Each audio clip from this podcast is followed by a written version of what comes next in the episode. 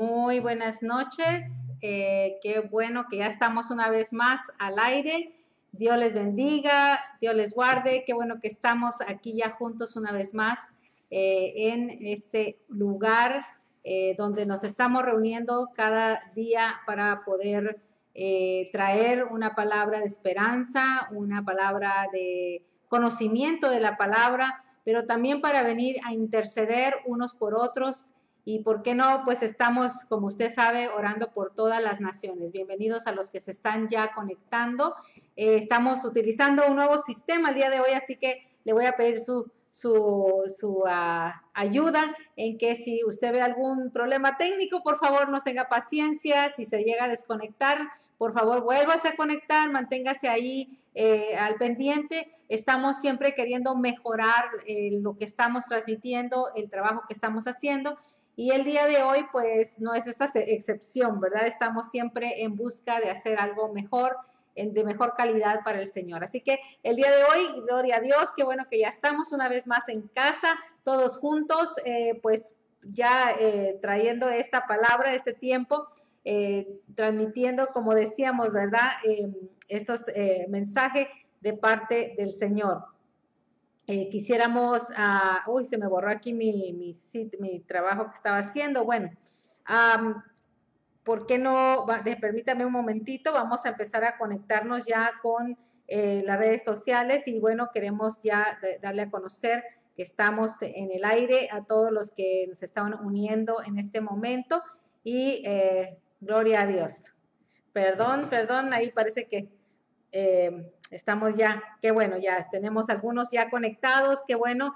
Eh, queremos decirles también que les amamos, que los bendecimos y agradecemos mucho que ustedes estén aquí al pendiente y que estén ayudándonos a formar esta comunidad eh, del cuerpo de Cristo a través de las redes sociales para traer palabra que pueda bendecir la vida de eh, las multitudes de personas que en estos días se han estado conectando. Agradecemos al Señor porque nos permite eh, no solamente transmitir a través de Casa Shaddai, sino que también estamos en lo que es la red de mujeres para aquel grupo que está conectándose con nosotros y también con eh, las líneas ya, eh, las páginas ya personales de cada uno de nosotros. Así que aquí estoy, perdón, ah, perdón, que estoy ya compartiendo y bueno, ya estamos en nuestro día 66 donde el día de hoy vamos a estar orando por Cuba.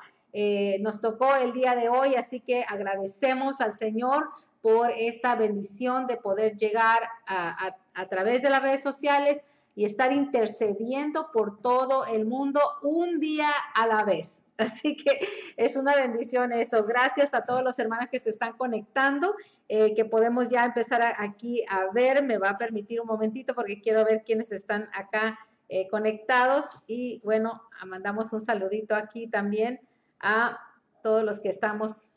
A ver, vamos a ver aquí los comentarios. Quiero ver los comentarios que no los estoy pudiendo ver acá, no sé por qué.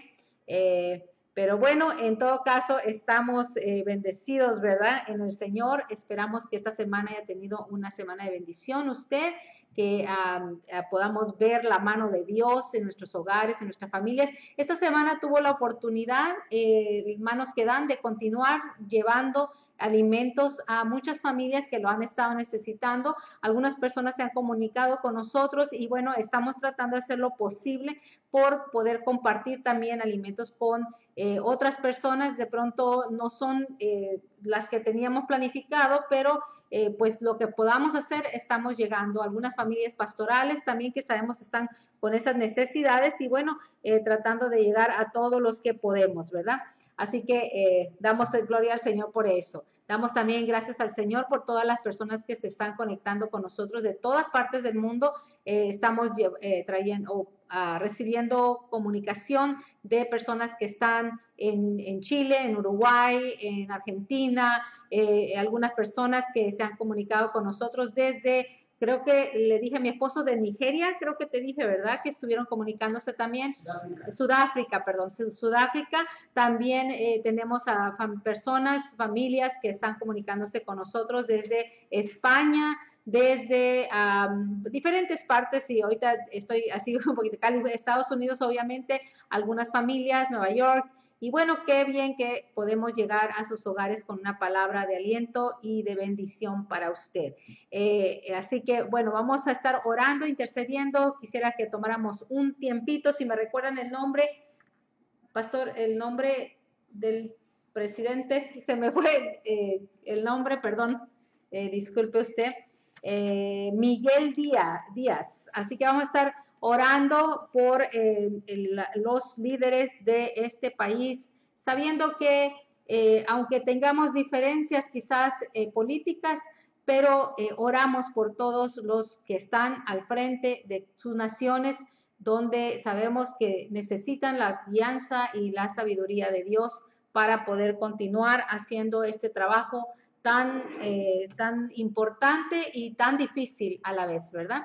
Así que, Señor, te damos gracias, Padre. Gracias por tu misericordia, por tu amor, Padre. Gracias porque sabemos que encima de todas las circunstancias que se están viviendo en cada nación, Señor, tú estás llegando, Padre Santo, a tocar con tu mano de sanidad cada hogar, cada familia, cada persona, Señor. Sabemos que aún las personas que están en eminencia, Señor, quizás el mismo estrés, las preocupaciones y todo, Señor, lo que se está desarrollando, y lo que se está tratando de programar, de, de, organizar, Señor, no es cosa fácil. Si nosotros nos tocara estar en esos lugares, quizás no tomaríamos las mismas tipos de decisiones, nos costaría tener que pensar en que las decisiones que tomamos afectan a ricos y a pobres y que afectan una nación completa, que pueden o ayudar o devastar una nación. Señor, por eso oramos, Padre, por cada uno de estos líderes que están en el gobierno.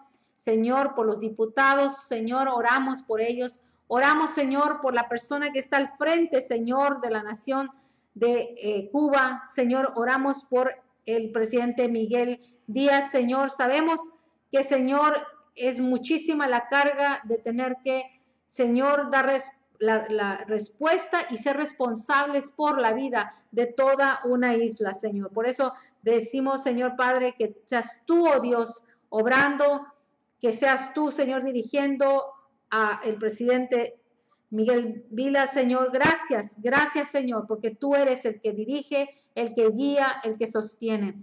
Padre, también oramos por los médicos de ese país, Señor. Sabemos que ellos se encuentran luchando también para salvar las vidas, Señor, que en estos momentos quizás están pasando momentos muy críticos.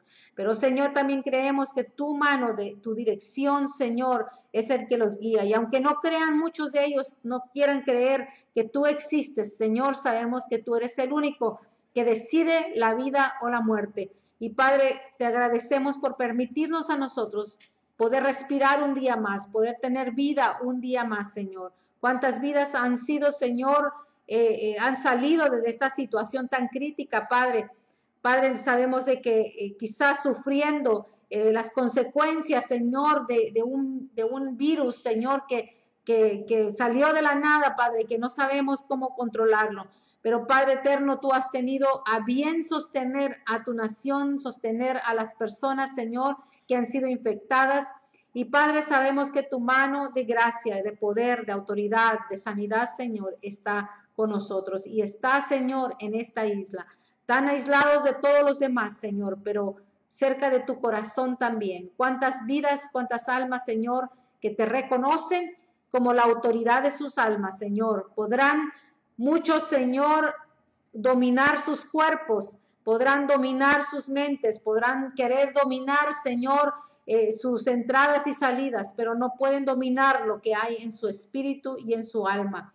Por eso, Señor, te damos gracias por la bendición de conocerte, por la bendición, Señor, de saber que tú llegas hasta los lugares más remotos de este mundo, Señor, que aunque hay países que se rehusan a aceptar, oh Dios amado, de que tú existes, Señor, y que debes, Señor, que, que te debemos nuestra alabanza y adoración, nunca podrán sacarte de nuestro corazón, Señor, porque tú estás ahí porque tú has llegado a tomar un lugar permanente en nuestras almas. Te damos gracias, Padre Santo, por cada vida, por cada eh, niño, Señor, que ha sostenido, cada vida que se ha levantado de la enfermedad.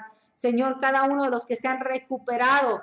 También oramos por las almas de aquellos, Señor, que, quizás ya no están con nosotros, Señor, pero que murieron en ti. Oramos, Padre, para que seas tú, oh Padre eterno, obrando, mi Dios, que obres, Señor, en esas familias que le conocieron, que viendo el testimonio, Señor, hoy reconocen que tú eres nuestro Dios. Padre eterno, oramos para que tú hagas disipar, Señor, esta, esta enfermedad que se ha propagado por todo el mundo, Señor. Venimos creyendo que tu mano de salud, de sanidad, Señor, y tú con la autoridad, Señor, que tienes sobre todo el mundo, detenga, Señor, esta pandemia. Que podamos, oh Dios amado, ver un milagro portentoso, Señor. Podamos ver un milagro, Señor, increíble. Que Padre Santo, la gente se quede atónita, Señor, viendo los resultados, Señor, de lo que tú puedes hacer en la vida del ser humano. Padre, te venimos a agradecer, oh Dios, porque hasta hoy, Señor, tú has sostenido las vidas, porque hasta hoy, Señor, tú has dado sabiduría a los médicos, Señor, para poder combatir toda enfermedad. Eterno Dios, te pedimos que tú nos des y des a esa nación, Señor, a ese país. Señor, puedas tú darles a ellos la confianza, Señor, y puedas darle la esperanza de que van a salir adelante. Padre, te damos a ti la honra y la gloria por cada persona, Señor, por cada vida que hoy está testificando del milagro de haber visto, Señor, la restauración de sus cuerpos después de, este, de esta enfermedad. Te damos a ti las gracias, Señor, por las familias que hoy todavía continúan juntas, Señor, por los que no están separándose ahora, Señor, por causa de esta enfermedad, donde todavía hay papá y mamá, donde los niños, Señor, continúan con vida. Y Padre, te pedimos que nos ayudes y nos des sabiduría a continuar la vida después de todo esto. Señor, que la economía de los países no se vean afectados como muchos lo han predecido, Señor sino que podamos ver tu mano de misericordia sobre la vida, sobre todo de aquellos, Señor, con menores recursos. Padre, pedimos que tú obres en la mente, Señor, de los de las personas que están, Señor, al frente de los países, que cada uno de ellos tenga la sabiduría, Señor, de, de, de evaluar una vez más cómo van a manejar la parte económica para que no afecte, Señor, aquellos que no tienen las posibilidades de recuperarse. Oramos por las personas ancianas de Cuba, Señor. Padre, ¿cuántos de ellos quizás están hoy tratando de mantenerse en casa, pero no pueden? Te pedimos, Espíritu Santo, que tú obres y les traigas paz, les traigas consuelo, que de alguna manera te reveles, Señor, a aquellos que no te conocen, para que, Padre eterno, tengan su esperanza puesta en ti todos los días de su vida. Te damos a ti la honra, la gloria y la alabanza, Señor. Venimos creyendo, Padre eterno, que tú oh Dios, nos vas a sostener. Señor, según las estadísticas dice que hay 1.900 casos de esta pandemia, Señor, o de esta enfermedad en Cuba, pero creemos que esos 1.900 casos, Señor, serán nada, Padre, porque hay de esos 1.900 ahora casi 80 personas que se han eh, eh, vuelto a, han vuelto otra vez a su salud, Señor. Eh, perdón, que han, que han muerto, pero sabemos, Señor, que los recuperados son aún más. Hay 1.573 personas que se han recuperado, quiere decir que hay muchos más que han recuperado, se han recuperado que los que han fallecido. Y creemos, Dios, que tú continuarás haciendo un milagro increíble, Señor, en ese lugar. Oramos por cada una de las 15 provincias, Señor, sabiendo que tú estás con ellos, Padre. Sosténlos en tu mano. Te damos a ti la gloria y la honra en el nombre de Cristo Jesús. Amén. Amén. Gloria sea al Señor. Damos gracias a Dios por esta oportunidad. Me, van a disculpar un momento. Lo que pasa es que eh, aquí no podemos ver, no puedo estar viendo las, las personas que se están conectando, pero eh, sí le damos gracias al Señor de que nos permite poder y quiero no mover nada aquí porque no quiero que se me vaya a desconectar. Es que aquí tengo, si, si gusta llevarte.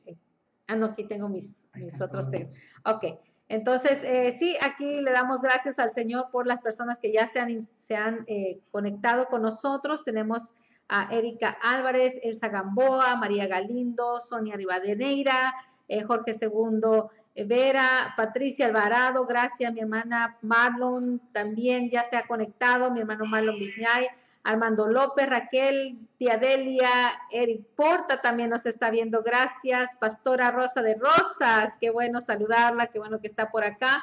Y bueno, cada uno de ustedes que ya están, mi hermano, eh, eh, mi hermano Fernando, mi pastor Saavedra, que también ya se ha conectado, gracias. Eh, López, gracias, mi hermana, qué bueno saludarte también. Y bueno, cada uno de ustedes que están por aquí, tenemos un poco de personas Ah, qué bueno, yo no voy a poder hacer, mencionarlos todos, pero qué bueno que ya están con nosotros. Les agradecemos al Señor por esta bendición de que estén ya aquí. El día de hoy voy a intentar compartir con ustedes un tema que creo que eh, va en conjunto con el tema que el día de ayer se estuvo ministrando a través de nuestro apóstol Joel. Y bueno, haciendo un pequeño recuento de esta eh, de este mensaje, de este tema, hablando de las familias que dentro del reino están desarrollándose, están creciendo y están aprendiendo a vivir de acuerdo a lo que la palabra del Señor nos enseña. Así que eh, tomando eh, un poco de lo, de lo que se enseñó el día de ayer, quisiera compartir con ustedes este tema, ya que creo que a todos nos puede beneficiar y creo que si desean ustedes el continuar un poquito más con este estudio, el día de eh, viernes, perdón, el día viernes, que continúo yo con la enseñanza de las mujeres a las 5.30 a través de la red de mujeres y lo vamos a estar transmitiendo a través de Casa Sharai también. Eh, quisiéramos invitarle para que usted se haga parte de este ah, tiempo de enseñanza, ya que estaremos hablando eh, otra parte que es muy importante que se eh, tiene que ver con, em, perdón tantito, que tiene que ver con ah, la, la, continuación que es eh, nuestro trabajo eh, como padres de familia y cómo cada uno de nosotros pues debemos de mantener nuestros, uh, nuestras familias, nuestros hijos. Y dando algunos tips también que si alguno tiene preguntas también nos puede poner ahí en la conversación y podemos de pronto darle una sugerencia de cómo puede trabajar. Eh, creo que es algo muy importante, inclusive compartía con mi esposo unos días, en estos días, que creo que muchas familias que se encuentran con sus hijos en casa y quizás un poquito tarde, ¿verdad? Tal vez hubiéramos hecho esto un poquito antes, pero ¿cuántas personas están teniendo dificultad con sus hijos en casa? Que de pronto eh, no saben cómo van a cómo poder lidiar con los niños. Eh, por ahí ponían fotos en, el, en, Facebook, ¿verdad? De, de, una casa con un montón de juguetes tirados en un pasillo y decían la otra cara de la pandemia que nadie, de la, de la cual nadie habla, ¿verdad? Que es cómo lidiar con los niños cuando están inquietos en casa, qué podemos nosotros hacer. Entonces yo quiero hablar un poquito de esto el día viernes, pero el día de hoy vamos a hacer una continuación del mensaje del día de ayer para, eh, pero dando algunas, algunos puntos ya más delineados para que lo podamos eh, tomar eh, como algo, como un estudio, ¿verdad? Que usted sabe que a mí me gusta enseñar, así que me va a disculpar. Ella casi como dice el pastor, vamos a poner una pizarra aquí atrás y estar escribiendo porque nos sale lo, maestro, ¿verdad? Entonces quisiéramos compartir con ustedes el día de hoy. Y para empezar, vamos a estar ah, tocando este tema y espero que lo pueda ver ahí en su pantalla, eh, pero vamos a estar eh, compartiendo eh, lo que es el tema y no sé si aquí está saliendo ya, pero vamos a, a dar lo que es el estudio de las familias del reino y construyendo familias exitosas. Cuando nosotros entendemos lo que es, ya gracias a Dios ahí salió, entonces, eh, disculpe que lo que pasa que no sé si está saliendo ya en la pantalla, pero qué bueno, porque ya eh, quiere decir que lo podemos hacer así. Entonces, vemos entonces que las familias eh, necesita, necesitamos como familia el empezar a construir nuestra familia, teniendo las sugerencias, teniendo las herramientas que necesitamos para eh, nosotros poder a continuar con, este, con esta enseñanza. Así que eh, aquí vamos a, aprender. Eh, entonces, eh, empezamos con el primer punto entonces y solo vamos a hacer un pequeño recuento de lo que se habló el día, o resumen de lo que se habló el día de ayer. vamos a, continuar con esto. Y yo quisiera que usted abriera eh, ahí su Biblia si la tiene. Y si no, vamos a leer el texto, no importa. Si, alguien me puede ayudar poniendo los textos ahí en línea, sería magnífico porque quiere decir que lo podríamos todos leer y cuando alguien más eh, se conecte lo puede también estar viendo, ¿verdad? Pero vamos entonces al libro de Génesis, capítulo 1, versículo número 26 y voy a leerles del 26 al 27. Y vamos viendo aquí entonces que Dios los creó varón y varona y dio la potestad de sojuzgar la tierra y el dominio sobre toda cosa viviente. Cuando Dios crea a Adán y Eva, les da juntos la, la potestad, porque recuerde que lo creó, dice que Dios lo creó varón y varona. Y vamos a leer el texto entonces Génesis 1, 26, 27, que dice, entonces Dios dijo, hagamos a los seres humanos a nuestra imagen para que sean como nosotros. Ellos reinarán sobre los peces del mar, las aves del cielo, los animales domésticos, todos los animales salvajes de la tierra y los animales pequeños que corren por el suelo. Así que Dios creó a los seres humanos. Aquí no está hablando de hombre o de varón como lo que nosotros tenemos entendido, ¿verdad? que es un hombre, un varón, sexo masculino. Estamos hablando de la humanidad, porque no vamos a entrar en las, ah, ah, palabras originales, pero la palabra original se refiere es a eh, el varón que es varón y hembra, uno solo ser humano que se creó. Entonces, eh, dice aquí, eh, las aves de los cielos, los animales domésticos, todos los animales salvajes de la tierra y los animales pequeños que corren por el suelo. Así que Dios creó a los hombres a los seres humanos, perdón, a su propia imagen. A la imagen de Dios los creó, hombre y mujer los creó. Luego Dios los bendijo con las siguientes palabras, sean fructíferos y multiplíquense, llenen la tierra y gobiernen sobre todo ella, toda ella. Reinen sobre los peces del mar, las aves del cielo y todos los animales que corren por el suelo. ¿Por qué leemos esto? Es porque queremos dejar en claro, y ya esto lo compartió nuestro apóstol el día de ayer, pero dejando en claro entonces que Dios creó primero y la intención de él era crear a la humanidad y que juntos, varón y hembra, fueran los que se multiplicaran, fueran los que sojuzgaran y fueran los que gobernaran la tierra. Cuando nosotros hablamos de un gobierno, hablamos de que hay algo establecido en la tierra que nosotros tenemos que tomar, del que tenemos que tomar control. Entonces Dios nos dio esa potestad, hombre, varón y hembra. Vamos entonces a lo que sigue, dice Adán estaba solo, o sea, la humanidad estaba sola. Génesis 2.18 nos dice, después el Señor, el Señor Dios dijo, no es bueno que el hombre esté solo, haré una ayuda idónea para que para él. Entonces el Señor Dios hizo que el hombre, en el hombre cayera un profundo sueño. Está hablando de la humanidad cayera un profundo sueño, mientras el hombre dormía, el Señor Dios le sacó una de sus costillas y cerró la, abertura. De ahí sacamos que nosotros somos la costilla, ¿verdad?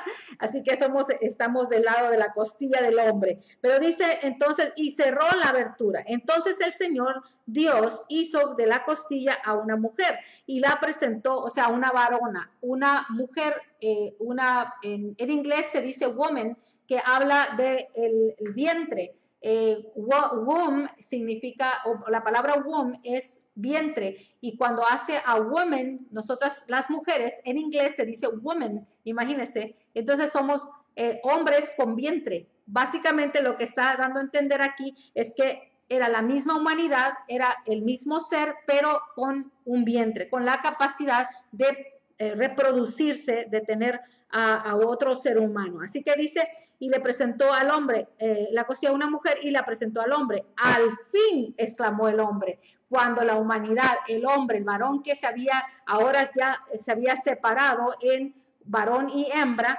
ahora el varón exclama, eh, al fin, eh, cuando un hombre conoce a una mujer con la que quiere pasar el resto de su vida, casi siempre dicen al fin, ¿verdad? Al fin encontré a alguien con quien soy compatible, al fin encuentro a alguien con quien puedo hacer mi vida, al fin. Y eso es mutuo, es un sentir mutuo, pero es curioso que Adán pudo decir esto, exclamó el hombre al fin. Esta es hueso de mi hueso y es carne de mi carne. Recordemos que en el, Nuevo Testamento en el libro de Génesis, eh, cuando el varón se le presentaron los animales y, quizás otros seres, ¿verdad? Para que pudieran llegar a ser su ayuda idónea, recuerde que ninguna era suficiente, ninguno de los que estaban alrededor de los seres que estaban eran suficientes para hacer su ayuda idónea. La idoneidad, ah, idoneidad habla de algo que es importante y necesario para nosotros. La palabra idóneo, eso es lo que significa, algo que es necesario. Cuando yo, cuando, cuando el varón encuentra a una mujer idónea, encuentra a alguien necesario, alguien que es importante, alguien que no puede estar sin ella porque es el complemento de lo que es. Entonces dice, el hueso de mi hueso y carne de mi carne. Ella será llamada mujer, o en, la palabra inglés, que la voy a mencionar, es woman, la mujer o, hombre con vientre, ¿verdad? O ser humano con vientre, porque fue tomada del hombre. Esto explica por qué el hombre dejará a su padre y a su madre y se une a su esposa y los dos se convierten en uno solo. Esto solo estamos haciendo un pequeño resumen de lo que el pastor nos habló el día de ayer, porque eh, pues tiene, para que aquellos que no lo escucharon sepan que de esto se estuvo compartiendo. Dice entonces Adán, eh, reconoce que es semejante o igual a él hueso de los huesos y carne de su carne. Mateo 19, 18 nos dice cuando, cuando Jesús le habla a, los, a la gente que estaba escuchando, les dice, Moisés le contesta, Moisés permitió el divorcio solo porque... Eh, como una concesión ante la dureza del corazón de ustedes, pero no fue la intención original de Dios. Eh, no quiero que nos concentremos tanto en la parte del divorcio, porque no es el punto, pero es parte del contexto. Entonces dice eh, la dureza del corazón de ustedes, pero no fue la intención original de Dios. A eso es lo que quería eh, enfocar. No, es la, no fue la intención de Dios les y les digo lo siguiente, el que se divorcia de su esposa se casa con que se casa con otra comete adulterio a menos que la esposa haya sido infiel. Pero el punto importante de este texto es que está al menos en el en el contexto de lo que estamos hablando es de que él le dice no fue la intención original de Dios. La intención de Dios es que la pareja se mantuviera y que pudieran juntos a formar una vida y pudieran sojuzgar aquello que les fue delegado, lo que les fue asignado. Por eso es que quería mencionarlo. Entonces, es importante que nosotros entendamos entonces que el plan integral de Dios el propósito o meta es llegar que nosotros seamos uno, que aprendamos, eh, trabajemos juntos para poder llegar a ser uno, que fue una de las cosas que enfatizó el apóstol el día de ayer, que nosotros no estamos aquí como parejas para que cada quien haga su propia vida, su propio camino, sino para que juntos podamos lograr una meta que, eh, específica, eh, trabajando para eh, ayudarnos mutuamente. Así que qué interesante todo esto cuando nosotros empezamos entonces a ver que esto es algo que, que hasta el día de hoy es importante que conozcamos y que entendamos. Entonces, Vemos la caída de Adán, ya conocemos eh, Génesis 1, 26, 27, versículo, de, estamos, le voy a leer ahí eh, los, los, textos que, que siguen, bueno, se lo leímos ya, ¿verdad? Los textos que siguen, cómo fue todo este, este, este proceso y, y, luego la caída, viene la caída y en la caída la mujer pierde su estatus de colaboradora. ¿Por qué? Porque no estaba con su esposo o su, eh, su pareja en el momento cuando fue tentada porque el varón la dejó sola, ahora ella eh, peca eh, desobedeciendo y luego el varón también peca desobedeciendo y ella pierde en toda esta revolución de cosas en este proceso, ella pierde su estatus de colaboradora. Nosotros hasta el día de hoy vivimos las consecuencias de esa caída como seres humanos, no le hablo en nosotros en Cristo, pero como seres humanos vivimos esa consecuencia. Y de hecho hoy en día usted ve cuántos movimientos se ha levantado para poder eh, buscar la igualdad entre hombre y mujer, pero se continúa teniendo un problema con eso porque eh, eh, pues es una lucha continua de querer volver a tener un estatus, pero sin Cristo es muy difícil que lo puedan tener porque se distorsiona la verdadera razón del por qué debemos de buscar esa igualdad. No es para competir con el varón, no es para ser mejor que el varón, no es para quitarle su lugar al varón, sino es para que con un complemento entre los dos podamos una vez más volver a sojuzgar, multiplicarnos, tomar autoridad y reinar hacer lo que el Señor en su principio tuvo la intención de que nosotros como hijos de Dios pudiéramos hacer. Entonces dice, él eh, perdió su estatus de colaboradora o ayuda adecuada o idónea a estar bajo la sumisión del varón. Ayer explicaba el apóstol lo que significa la sumisión, ¿verdad? Que estar como pisoteada por el hombre. Y por muchos años, si usted eh, conoce un poco más de la, de las, eh, de la historia o de la cultura, judía o oriental, ¿verdad? Conoce cómo ellos eh, se manejan, inclusive usted va al Medio Oriente, va a ver cómo a, la mujer la tienen en un estatus, a veces ni siquiera como, como, como un ser humano, ¿verdad? A veces hasta como una esclava.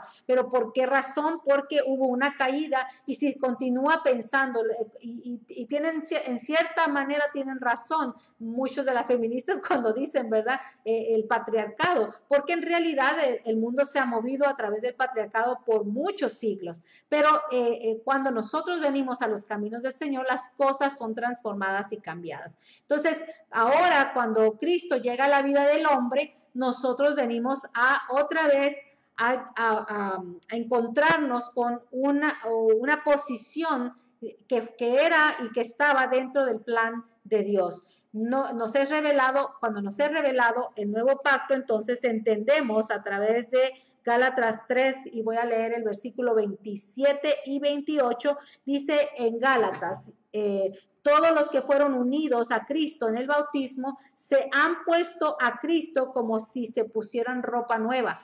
Hoy nosotras ya no somos como éramos antes, ahora hemos sido revestidos, tanto varón como mujer, hemos sido revestidos de un nuevo hombre, ¿verdad? Y cuando hablo hombre, de un nuevo eh, eh, humanidad, no humanidad, un nuevo hombre que es Cristo, ¿verdad?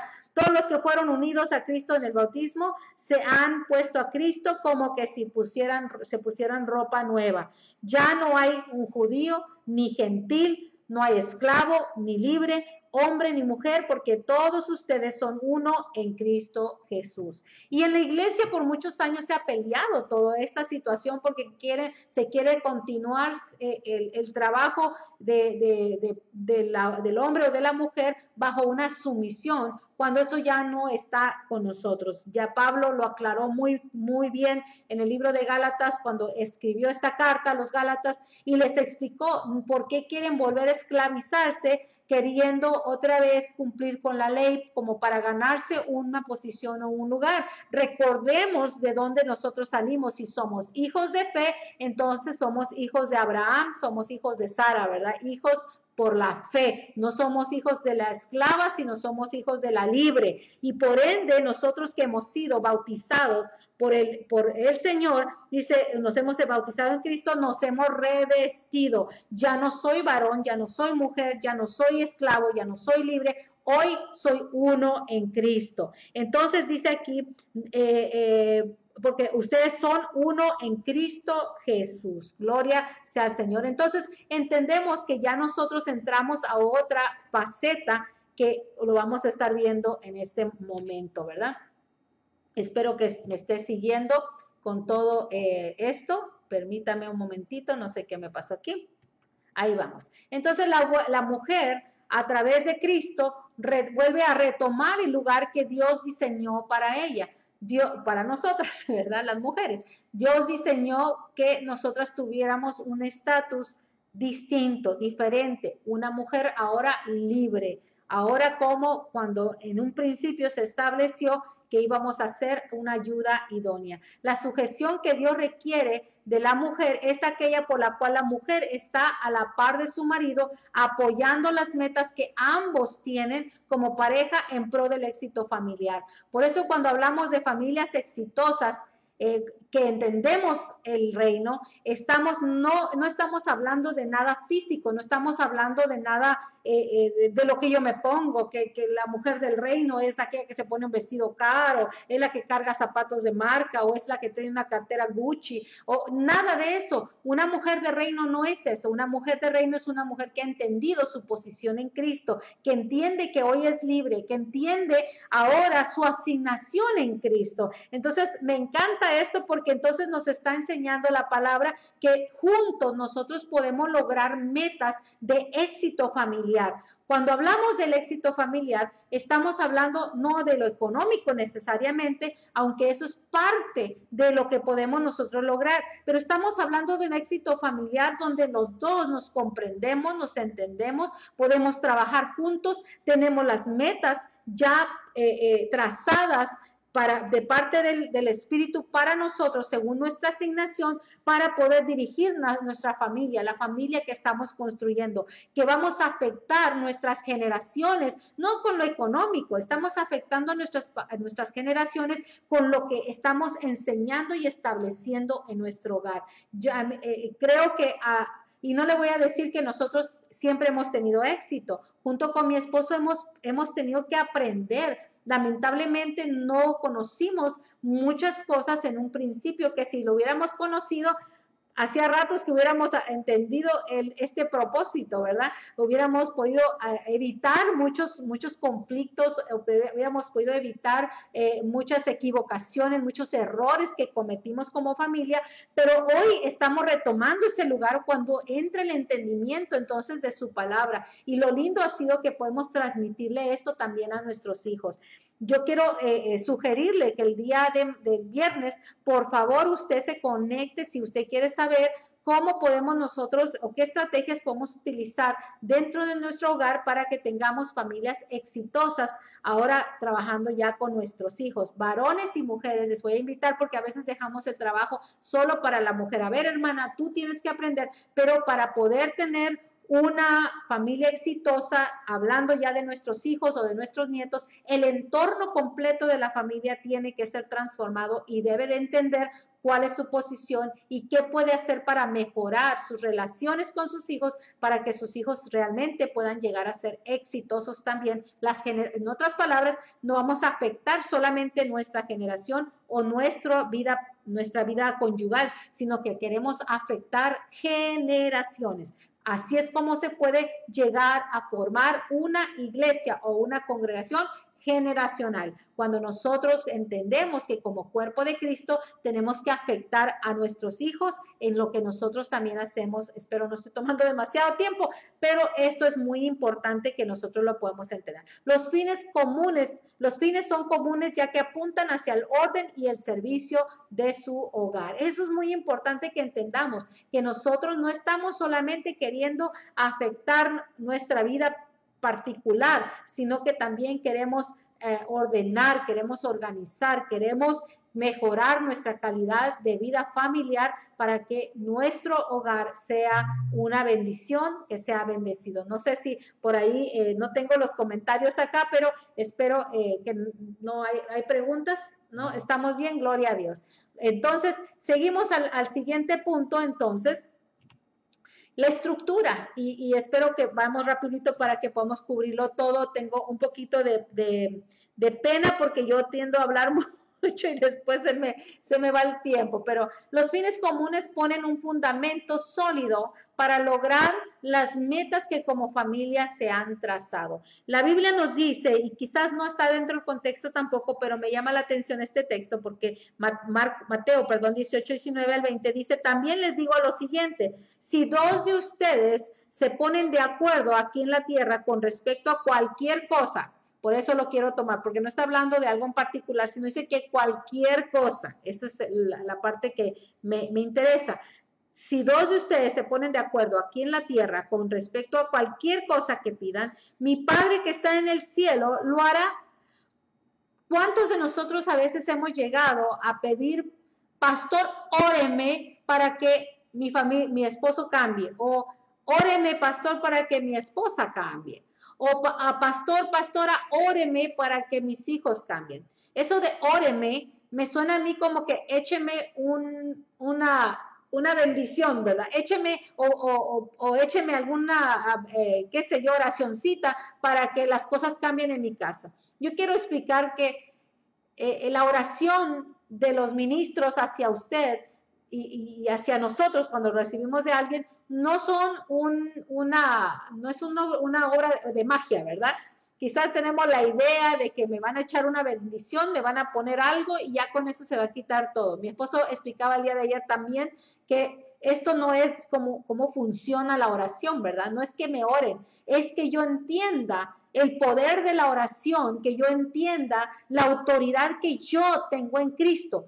Tú tienes la misma autoridad que tengo yo en Cristo. No es que yo tenga más autoridad que tú. Si tú eres un hijo, una hija de Dios, tú tienes la misma autoridad que tengo yo y dice la palabra que todos tenemos acceso al trono de su gracia para que podamos ir al oportuno socorro. Quiere decir que si yo tengo una dificultad, un problema, una necesidad, yo tengo tú tienes la misma ah, opción y oportunidad de ir en oración y presentarte al Padre para que Él te escuche. Tus oraciones van a ser estorbadas solamente cuando tú neciamente no quieres aceptar eh, el hacer cambios personales y que continúas con tu orgullo, con tu soberbia y no quieres cambiar. Pero cuando yo tengo una buena relación o empiezo a trabajar en mi relación con mi cónyuge, mis, mis, oraciones no van a ser estorbadas, que eso también lo compartía el apóstol el día de ayer, cuando el esposo no quiere mantener una buena relación con la esposa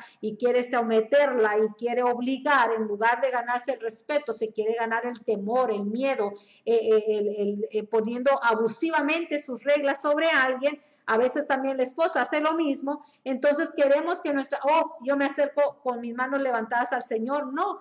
la palabra nos enseña que todo ser humano, hombre, mujer, podamos acercarnos levantando manos santas al Señor, ¿Cómo hacemos eso? Cuando hay una actitud y un deseo y un anhelo de querer cambiar, nosotros no podemos seguir haciendo, ni viviendo, ni siendo las personas que antes éramos. Tenemos que aprender que tenemos nosotros acceso al trono de su gracia, que podemos venir ante Él y que tú y yo como hijos de Dios no estamos en esta tierra para seguir viviendo de acuerdo a nuestras propias pasiones y deseos y, y, y lo que queremos hacer, sino que aprendamos de que tenemos que ser obedientes a la voz del Espíritu, tenemos que de ser dirigidos por el Espíritu. Pablo se lo dijo a los, a los Gálatas, y a, los Efesios, ¿verdad? Continúen escuchando y siendo guiados por el Espíritu Santo. Así que si nosotros queremos realmente cambiar y queremos familias, nuestra familia transformada,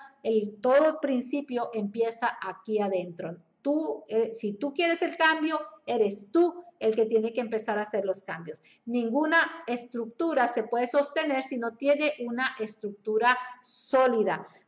Cuando el Señor le habla, mire lo que dice.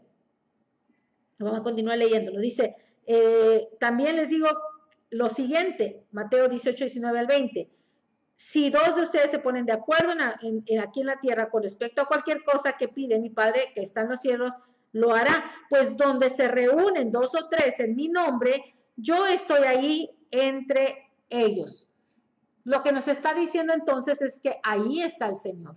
Cuando tú te pones de acuerdo con tu cónyuge, con tu esposo, con tu esposa, para buscar los cambios, tú tienes un hijo, una hija que se está empezando a revelar, no busques que si está endemoniado o está endemoniada mi hijo, mi hija, busca más bien en qué tengo que trabajar yo, qué está sucediendo. Quizás ya has pasado, y, yo estoy segura que más de alguien, quizás no lo van a querer aceptar, pero cuando nuestros, hijos empiezan a revelar, muchas veces tenemos que ver un poquito más atrás. Y cuando empezamos a ver más atrás, nos vamos dando cuenta que pasamos demasiado tiempo eh, ocupados en nuestras propias cosas porque creíamos que era más importante y pocas veces escuchábamos a nuestros hijos, pocas veces le poníamos atención, pocas veces les enseñamos la palabra, pocas veces les dimos buen ejemplo. Casi la mayoría del tiempo pasamos era discutiendo enfrente de ellos sin darles a ellos eh, eh, la oportunidad de ver en nosotros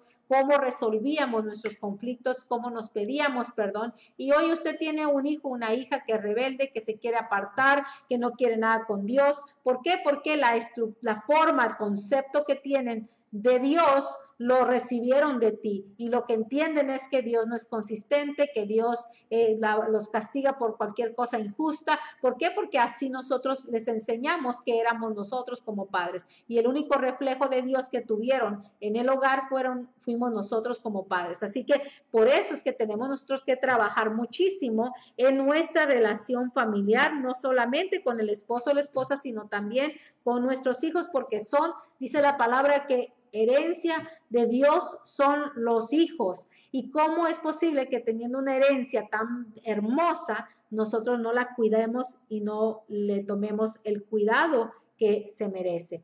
Cristo es el fundamento. Nosotros tenemos que entender que si queremos tener un, buen hogar, recordemos que el fundamento es Cristo. ¿Quién estableció ese fundamento? Dice Pablo, yo trabajé, yo les, les me esforcé por darles un buen fundamento y enseñarles que el fundamento que ustedes tenían era Cristo. El conocimiento de Cristo Jesús es nuestro fundamento en nuestra familia, en nuestro hogar, el pilar principal y la cobertura de nuestro hogar. Leamos lo que dice Primera de Corintios 3:10. ¿Todavía tengo tiempo? Sí, me quedan 15 minutos, gloria a Dios.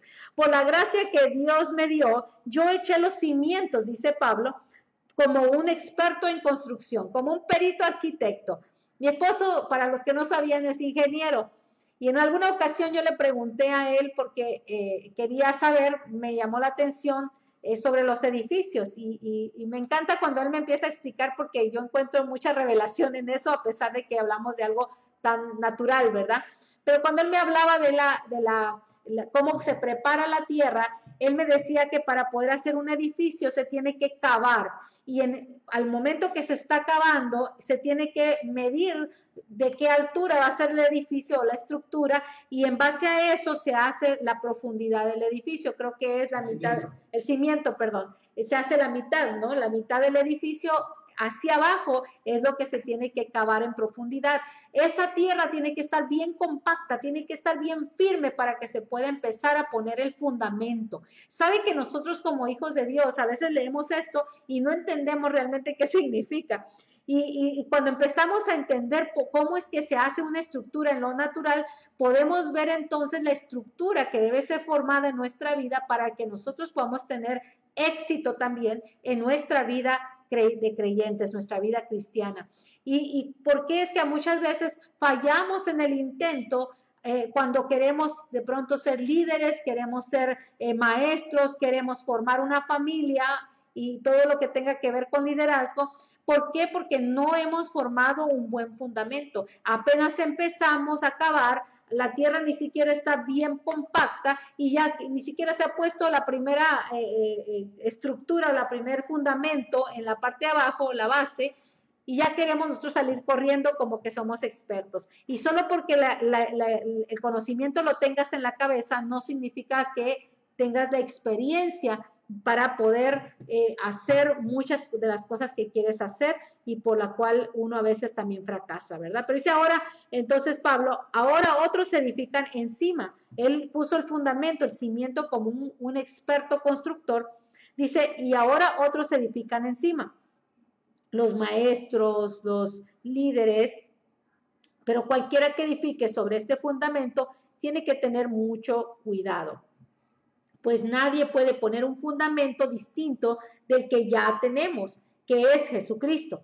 El que edifique sobre este fundamento podrá usar una variedad de materiales como oro, plata, joyas, madera, heno o paja, pero el día del juicio el fuego revelará la clase de obra que cada constructor ha hecho. Aquí cuando habla de esto está hablando de las pruebas que en muchas ocasiones Dios nos permite estar para que nosotros seamos probados. Tenemos, usted ha escuchado, tengo un, tema por ahí que se llama eh, la prueba de calidad.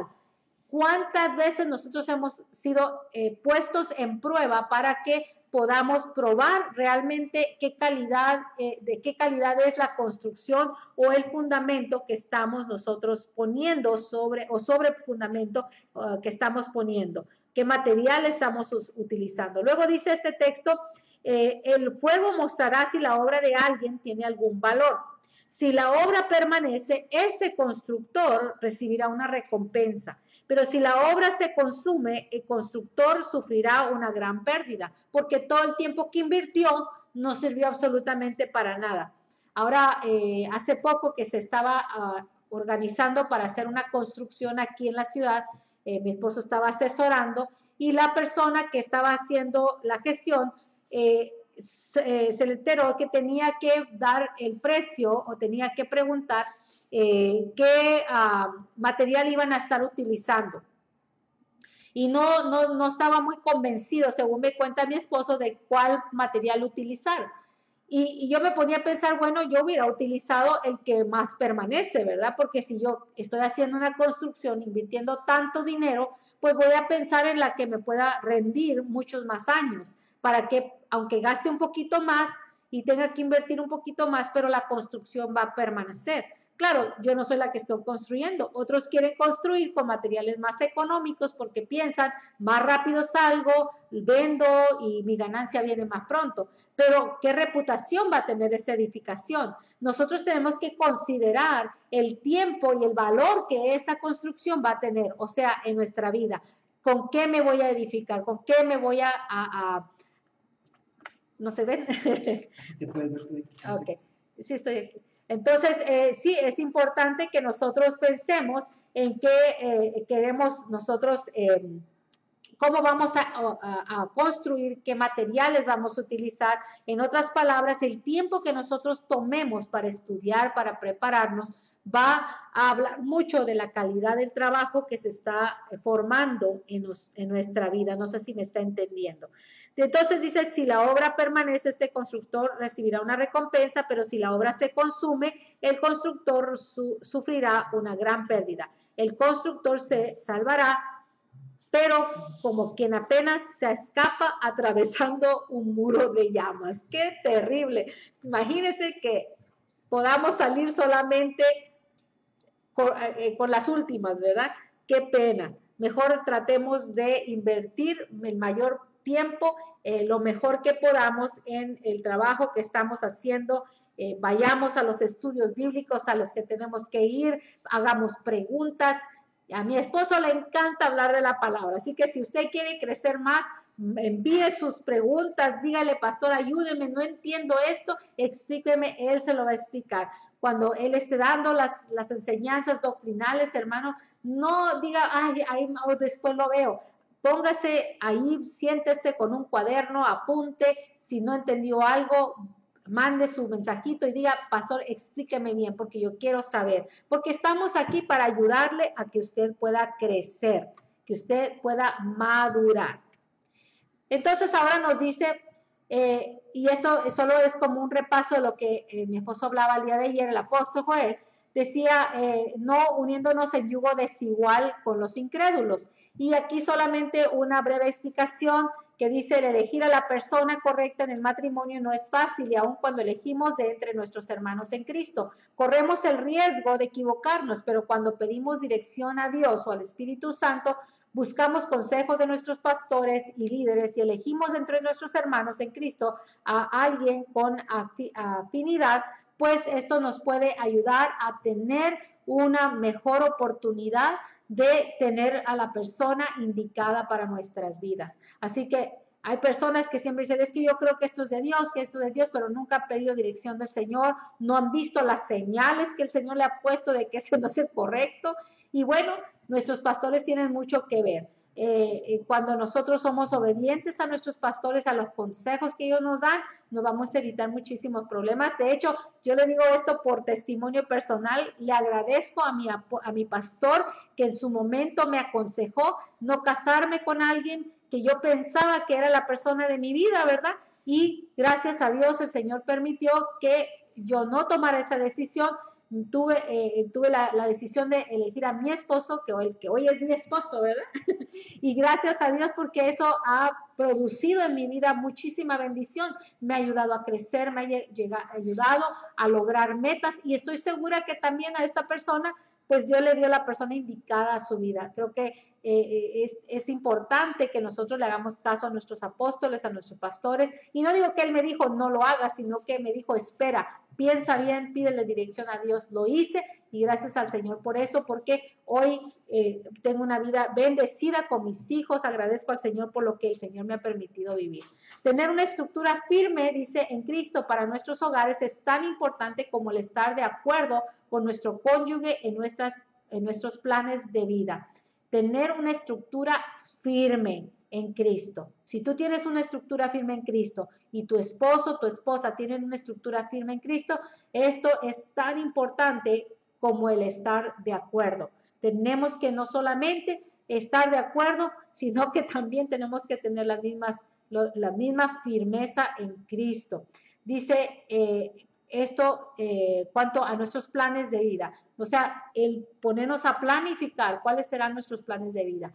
Eh, el ver que tengamos los mismos metas que sean afines para que podamos nosotros hacer el trabajo de una mejor forma, el lograr ese objetivo, el lograr esas metas, el lograr esa asignación que Dios nos ha dado. Dice Amos 3.3, ¿pueden dos caminar juntos sin estar de acuerdo? ¿A dónde van?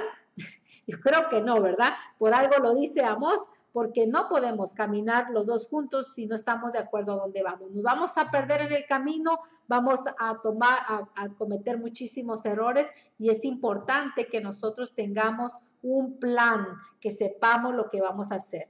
Eh, si usted no lo había hecho, pues qué bueno que lo pueda hacer ahora, ¿verdad? Que vuelva a, a planificar, que se siente, no importa los años que tengan de matrimonio, que se puedan sentar y juntos planificar lo que quieren hacer en su vida. Las cosas se verán más complicadas cuando no hay un acuerdo entre nosotros. Por eso es que es importante que nosotros entendamos que tenemos una vida en Cristo a la cual debemos de eh, saber a dónde le vamos a apuntar, no solamente recorrer la vida como sin, sin tener una meta. Me quedan unos tres minutos, por eso quiero terminar ya con el último punto que estamos eh, tratando, así que nos vamos a ir a lo que dice Lucas 14, 28 nos dice, porque ¿quién de vosotros queriendo edificar una torre no se sienta primero y calcula los gastos a ver si tiene lo que necesita para acabarla? La planificación de nuestros planes futuros requieren de mucho más cuidado, de mucho cálculo y de la inversión del Espíritu Santo para guiarnos, aconsejarnos y dirigir el nuevo proyecto. Debemos de aprender a planificar hacia dónde queremos nosotros ir, ¿verdad? Dice también, bueno, ya esto de aquí, ¿verdad? esta versión que tengo acá dice, sin embargo, no comiences sin calcular el costo, pues ¿quién comenzará, comenzaría a construir un edificio sin primero calcular el costo para ver si hay suficiente dinero para terminarlo? ¿Será que nosotros hemos planificado, aún en nuestras asuntos económicos. Hemos planificado bien para que los dos estemos de acuerdo. Yo conozco muchas personas que luego vienen y dicen, es que yo estoy descontenta con mi esposo porque mi esposo eh, está solo que ahorra y ahorra y no sabe, no, yo quiero que me compre esto, que me compre lo otro. Mujeres que a veces se enfocan tanto en las cosas, eh, eh, los, ah, los objetos, ¿verdad? los vestidos, los, los zapatos, aquí, allá y no se preocupan por ver por qué el esposo está eh, tratando eh, de, de, ahorrar o de buscar esa economía. Y quizás es para poder darle a la familia también, pensando a futuro, poderles dar una estabilidad económica, una estabilidad de un hogar, de una casa, para que puedan todos vivir tranquilamente. Así que es por eso es importante que se comparta qué es lo que queremos hacer en nuestra vida. Amén. Entonces, quedando ya en los últimos minutos, vamos a que dice el afecto. Afecto es importante dentro, dentro de la familia. La comunicación es importante. Todos pensamos que tenemos eh, eh, un, a veces un, un, lenguaje o una expresión correcta, pero eh, todas las personas a veces eh, nos, ah, comunicamos de diferentes maneras, por eso es importante que el lenguaje esté de acuerdo. Y que si mi esposo dice, por ejemplo, es que yo sí te atiendo, quiero saber qué significa ese atender para él, porque yo también, o, la palabra, amor, ¿verdad? La palabra amor para muchos significa algo muy diferente. Para mí amor significa que, que, sea romántico, que me diga que me ama, que, que me diga palabras bonitas, que, que me mire, ¿verdad? Así como que está enamorado. Tal vez para el esposo la, palabra amor significa, y casi por lo regular es así, para el esposo la palabra amor significa que te voy a respetar, que te voy a atender, que voy a procurar que tengas todo lo que necesitas en casa. Y tal vez no es tan expresivo en sus palabras ni en, su, en, su, ah, en sus atenciones. Eh, eh, románticas, ¿verdad? Pero lo es en sus atenciones eh, de provisión. Entonces nosotros tenemos que aprender a comunicarnos correctamente. El afecto es muy importante dentro de la familia para que también pueda haber esa estabilidad. El amor, el cuidado, la comunicación, la provisión, la atención El que no provee para su casa, dice la palabra, es peor que un infiel. Calatas 3, 5.13, eh, al cónyuge, a la familia, a los hijos, a la familia. O sea, esa atención, esa provisión debe existir siempre en el hogar. Inteligencia emocional, eh, bueno, hablamos de esto que es muy importante dentro de la familia. En los últimos, ya me pasé, un minuto, pero voy a seguir solamente unos cinco minutitos más, yo creo que menos. Inteligencia emocional, ¿qué significa? Si realmente deseamos disfrutar de un hogar estable y bendecido por Dios, es importante que seamos humildes. Esto, por supuesto, significa que debe existir entre nosotros de, un espíritu sano, una mente renovada y una sanidad interior. Estabilidad emocional es muy importante que exista en nosotros. ¿De qué se trata la estabilidad o la, la estabilidad emocional o la inteligencia emocional? Es lo que nos está diciendo. Vamos a ver qué dice aquí, aprender a perdonar que nos dice Efesios 4:30 al 32, no entristezcáis al Espíritu Santo de Dios con la forma en que viven. Recuerden que Él los edificó como suyos y así les ha garantizado que serán salvos. Ah, permítame aquí, que serán salvos el día, eh, eh, el día de la redención. Líbrese de toda amargura, amargura, perdón, furia, enojo, palabras ásperas, calumnias y toda clase de mala conducta. Por el contrario, sean amables unos con otros, sean de buen corazón y perdónense unos a otros tales como Dios los ha perdonado a ustedes por medio de Cristo.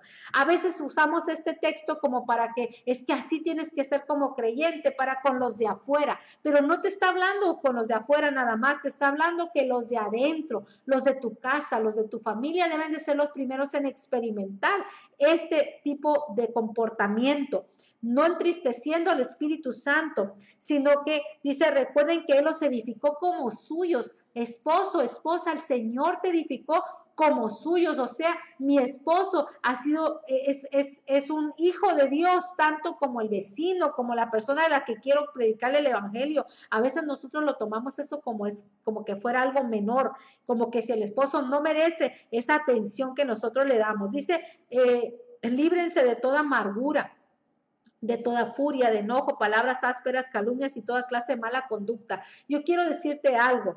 A veces nosotros pensamos, que no puedo, no lo siento. Es que no es que lo sientas, es que tome la decisión de cambiar. Tú debes de, todo empieza con una decisión. Cuando yo digo, yo quiero ponerme a dieta, yo tengo que tomar la decisión de ponerme a dieta. Yo tengo que decir, yo voy a decidir cambiar mi manera de comer. Yo tengo que cambiar mi manera de vivir, mi manera de, de, de, mi, mi, calidad de vida debe de cambiar porque yo quiero que cambie. Entonces, cuando tú tomas la decisión, todo empieza ahí todos los días recordando, renovando tu mente y recordando que debes de librarte y debes dejar toda la amargura, toda la furia, todo el enojo, todas las palabras ásperas, las calumnias. ¿Cuántas veces calumniamos inclusive al esposo del padre? No es que tú siempre tal cosa, tú siempre tal otra y calumniamos. ¿Por qué no nosotros empezar a ver las cosas desde otra perspectiva? Gracias, mi amor, por siempre ayudarme. ¿No se ha fijado que siempre nos fijamos en lo negativo? Entramos a la casa y si vemos que, que algo no está hecho, lo primero que nos fijamos es eso, pero no nos fijamos en todo lo que sí está hecho, no nos fijamos en todo lo que, lo que sí nos dieron, lo que sí, y, y eso va, tanto esposo como esposa lo hacemos, ¿verdad? Tenemos que cambiar eso, debemos de aprender a ser un poquito más, más atentos, más eh, enfocados en, lo que estamos, eh, lo que queremos cambiar para que no nos distraigamos. Entonces, por el contrario, sean amables. Ahora pongamos énfasis en esto. Sean amables unos con otros. Sean de buen corazón. Perdónense unos a otros, tal como Dios los ha perdonado a ustedes por medio de Cristo. O sea, aquí tenemos que ver qué es lo que Dios ha hecho por nosotros, aprendiendo a perdonarnos.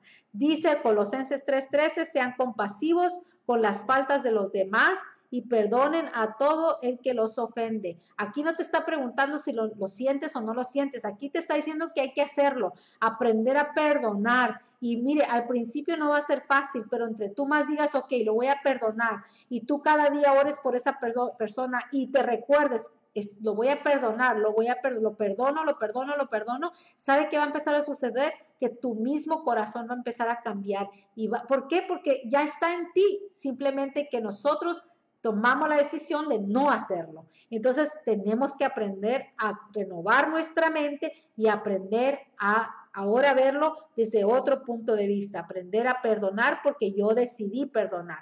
Sean comprensivos con las faltas de los demás y perdonen a todo el que los ofende. Recuerden que el Señor los perdonó a ustedes, así que ustedes deben perdonar a otros. Qué tremendo. Aquí sí nos da una, como dice, cachetada, ¿verdad? Porque debemos de aprender el enojo. Vamos a ver entonces Efesios 4, 26 y voy a leerles otros, otras citas que están aquí, pero eh, tomando todo esto, dice, además no pequen al dejar que el enojo los controle. No pequen al dejar que el enojo los controle. No permitan que el sol se ponga mientras siguen enojados, porque el enojo da lugar al diablo. Si eres ladrón, deja de robar en cambio, usa tus manos en un buen trabajo digno y luego comparte generosamente con los que tienen necesidad. No empleen un lenguaje grosero ni ofensivo. Y, lo, incluí este texto porque está este de por medio y luego está este que me pareció interesante. No empleen un lenguaje grosero ni ofensivo. ¿Cuántas veces hemos hecho esto en nuestro hogar con nuestro cónyuge, con nuestros hijos, con la gente que se supone que debemos de amar más, ¿verdad? no empleen un lenguaje grosero ni ofensivo, que todo lo que digan sea bueno y útil, a fin de que sus palabras resulten de estímulo para quienes las oigan. Sabe que eso es muy importante y esto lo vamos a estar hablando el día de mañana. ¿Cuántas veces nosotros hemos marcado a nuestros hijos con amargura, con resentimiento, porque nuestras palabras y nuestro lenguaje es grosero y es ofensivo? Dice que todo lo que diga sea bueno y sea útil a fin de que sus palabras resulten de estímulo. ¿Usted sabía que nuestros hijos tenemos que estimularlos? Estimularlos a que también ellos puedan amar a Dios como nosotros lo amamos para quienes las oigan. ¿Cómo lo van a hacer? Es con nuestras palabras, que siendo útiles, que sean buenas. Proverbios 29, 11 nos habla, dice, los, los necios dan rienda suelta a su enojo, pero los sabios calladamente la controlan la, la, inteligencia emocional, aprender a tomar control de nuestras emociones. Proverbios 15, 1 al 2, con esto vamos a terminar, dice, la suave respuesta aparta el furor, mas la palabra hiriente hace subir la ira. La lengua del sabio hace grato el conocimiento, pero la boca de los necios habla necedad. Yo quisiera invitarte a que en este momento cerremos nuestros ojos, vamos a orar, darle gracias a Dios por la palabra que hemos recibido y espero realmente que usted pueda eh, volver a escuchar este mensaje, que si algo no le quedó claro, pues lo pueda eh, volver a escuchar y pensarlo, pueda meditarlo. Y si tiene preguntas, pues aquí estamos, Apóstol Joel y mi persona, para recibir su mensajito ahí, pastor, mm, ayúdeme con esto, eh, estamos aquí para pastorear tu vida ya que no podemos estar en, nuestras oficinas, ¿verdad? Administrando, pero aquí estamos para servirle y para orar por ti. Gloria al Señor por todas las vidas que este día han escuchado este mensaje. Espero que lo haya oído hasta el final y que podamos ser de bendición para sus vidas. Oramos, Padre, te damos gracias en esta noche, te bendecimos. Gracias, Señor, por darnos un día más de vida. Gracias por nuestras familias, por nuestros hijos, nuestros nietos, Señor. Gracias por permitirnos, Señor, verlos todavía, Señor, sanos.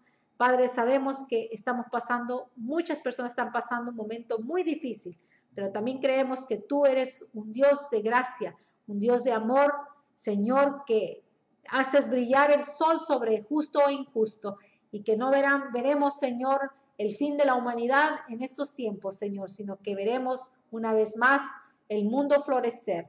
Gracias, Padre, porque a través de este descanso, de estas cuarentenas, hemos visto que la tierra ha descansado y hemos podido ver hasta climas mejores. Señor, hemos visto eh, eh, reverdecer las plantas, hemos visto animales regresar a su hábitat normal.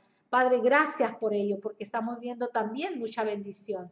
Te agradecemos por este tiempo, oramos, Señor, porque eh, cada una de las personas que nos están viendo el día de hoy sean, Señor, ministrados y bendecidos por la palabra, por tu palabra, porque es tu palabra la que ha sido enseñada. Señor, te damos gracias por tu misericordia, tu amor y tu paz. Bendice a cada familia, cada hogar, cada persona que en este día se ha conectado con nosotros. Y Señor, te pedimos que tu bendición esté con ellos. En el nombre de Cristo Jesús, te agradecemos, Padre. Aleluya. Eh, quisiéramos eh, solamente invitarle a que también usted eh, nos busque en YouTube. Estamos ya publicando las, todas las predicaciones que se han estado dando durante estos 60 ah, y qué días ya? 70 y 60 cuántos llevamos? 66. 66, perdón, 66 días que ya llevamos, pues que usted pueda dirigirse a YouTube eh, vaya y conéctese, suscríbase a Casa Shaddai TV Ecuador. Creo que es ese. Así que es casashadaitv.es. Por favor, vaya, véanos, escuche, eh, suscríbase, ayúdenos. Queremos llegar por lo menos a las primeras un millón de vistas. Así que, eh, por favor, sea parte usted de, esta, de este reto que queremos, ¿verdad? Lograr esta meta que nos hemos propuesto queremos llegar a sus vidas. Ya pronto vamos a estar también eh, pasando algunos mensajes para los niños. Es posible que tengamos que abrir otro canal, pero queremos que por favor esté atento, que no se vaya a desconectar de esta comunidad que estamos ya formando. Quiero decirle que les amamos y les agradecemos por su apoyo, porque cada uno de ustedes, cuando usted ponga su, su, su clic ahí en, en suscribirse a nuestro canal, nos va a bendecir muchísimo. Así que le agradecemos siempre por estarnos viendo, por estar eh, llegando acá a este lugar y estar atentos siempre a los mensajes. Eh, reciba un saludo de nuestro apóstol que hoy le tocó estar ahí eh, supervisando el trabajo que se está haciendo aquí, ¿verdad? Y agradecemos a Dios por todas sus bendiciones. Les amamos. Eh, saludos a cada uno de ustedes. Un abrazo a la distancia para cada quien. Eh, saludos a mi, a mi amada amiga eh, pastora Rosario de Nájera, que se encuentra en Argentina. Y gracias por haberme invitado también a dar una charla ahí en Instagram, así que pronto también vamos a estar a, través de Instagram dando algunos mensajes. Quisiera por favor invitarle a que vaya busque el link de, ah, creo que se llama Casa Oasis de Vida.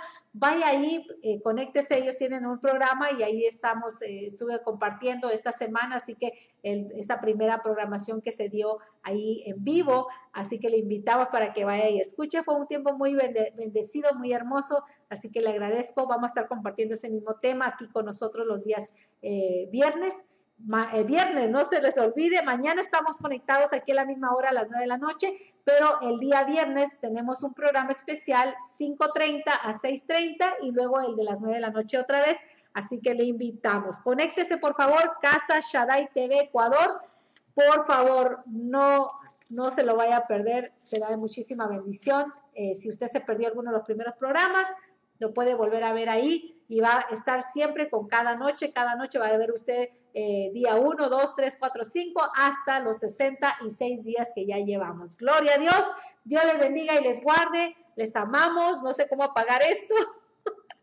pero vamos a, continuar aquí, perdone, voy a dejar aquí ya y salir, aquí creo que está en salir, ¿verdad? O detener transmisión, no sé. Bueno, pero vamos a seguir aquí hasta que me digan cómo apagarlo, porque estamos usando ahora otro método. Ya que estamos usando nuestras computadoras, queremos eh, continuar grabando así para que podamos eh, grabar todas las prédicas y se puedan eh, subir a la página de YouTube. Así que visítenos, por favor, una vez más. Le digo, no se vaya a olvidar, está haciendo tiempo, ¿ok? Caso Shaddai TV, Ecuador. Pongo clic en salir o en detener, no sé.